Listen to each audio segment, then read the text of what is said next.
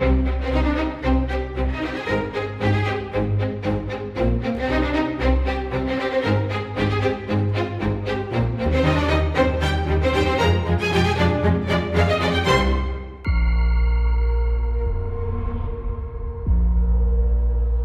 Ora, a, a, nossa luta desta semana, e disso que estamos a falar de algum modo, vai cair mais para o lado tradicional ou mais para o lado do progresso. Isto, eh, quer em termos tecnológicos, quer em termos humanos mesmo, não é? Sim, nesse dia 3 de novembro de 1914,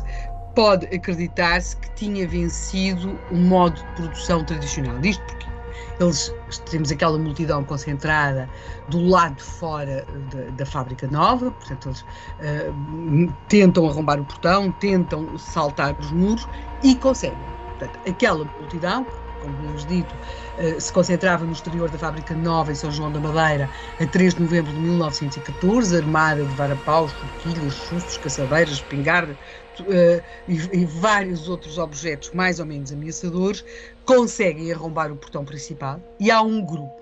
que entra dentro da fábrica. Entra dentro da fábrica, dirige-se para a área dos escritórios, onde está um dos proprietários da fábrica nova,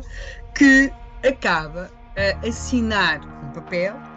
em que, por escrito, diz, portanto, ele assina uh, e diz que se compromete, se responsabiliza a ceder a todas as reclamações.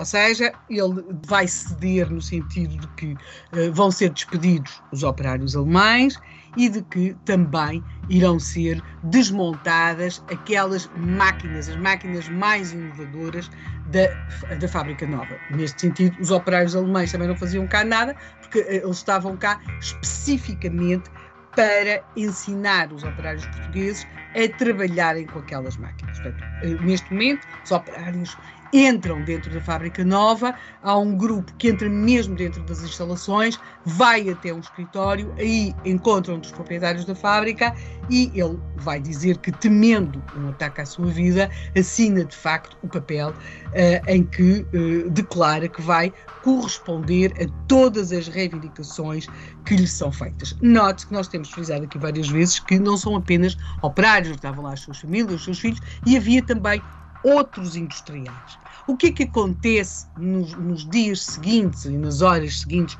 a, a, a, este episódio, se quisermos, de grande violência dentro da uh, fábrica nova? É declarado o estado de sítio em São João da Madeira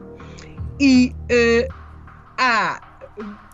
por exemplo, este estado de sítio leva a que tenham sido multados alguns comerciantes que não estavam a respeitar o estado de sítio, porque continuavam a funcionar noutros horários, eles vão alegar a sua solidariedade para com os operários. Nós temos aqui, se quisermos, não apenas uma revolta operária, mas, como temos frisado desde o princípio, também uma revolta dos outros industriais de chapelaria que se vão mostrar tão ou ainda mais uh, violentos durante todo este protesto. Entretanto, vai chegar a São João da Madeira uma força do 3 Batalhão de Infantaria, de, uh, número 24, de Ovar, vão também chegar elementos da Polícia Cívica de Aveiro e, portanto, temos ali um, um, um, uns dias em que há, por um lado, uma fábrica que não começa a funcionar,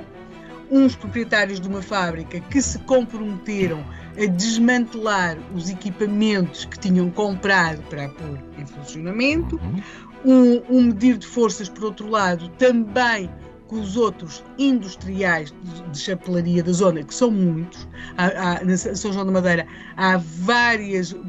um número muito significativo de pequenas indústrias, muito artesanais, com famílias completas, inteiras, que dependem de, daquele modo mais artesanal de produção eh, de, de, chapéus. Entretanto, também vão chegar representações sindicais dos chapeleiros. Temos de perceber que os chapeleiros são, eles foram chamados durante algum tempo aristocracia operária, porque desde muito cedo tiveram sindicatos, tiveram representantes, tiveram uh, associações, tinham uma tabela salarial, por comparação com outras atividades industriais, eh, muito mais interessante. E, portanto, estamos aqui num medir de forças após este 3 de novembro de 1914, em que aquela multidão invade a fábrica nova, exige que os seus equipamentos mais novos ou mais modernos sejam desmantelados, mas como o Rui disse, estamos aqui num medir de forças, isto vai ter de cair para algum lado. Não é? Ah, seguramente, e amanhã saberemos mais desta história.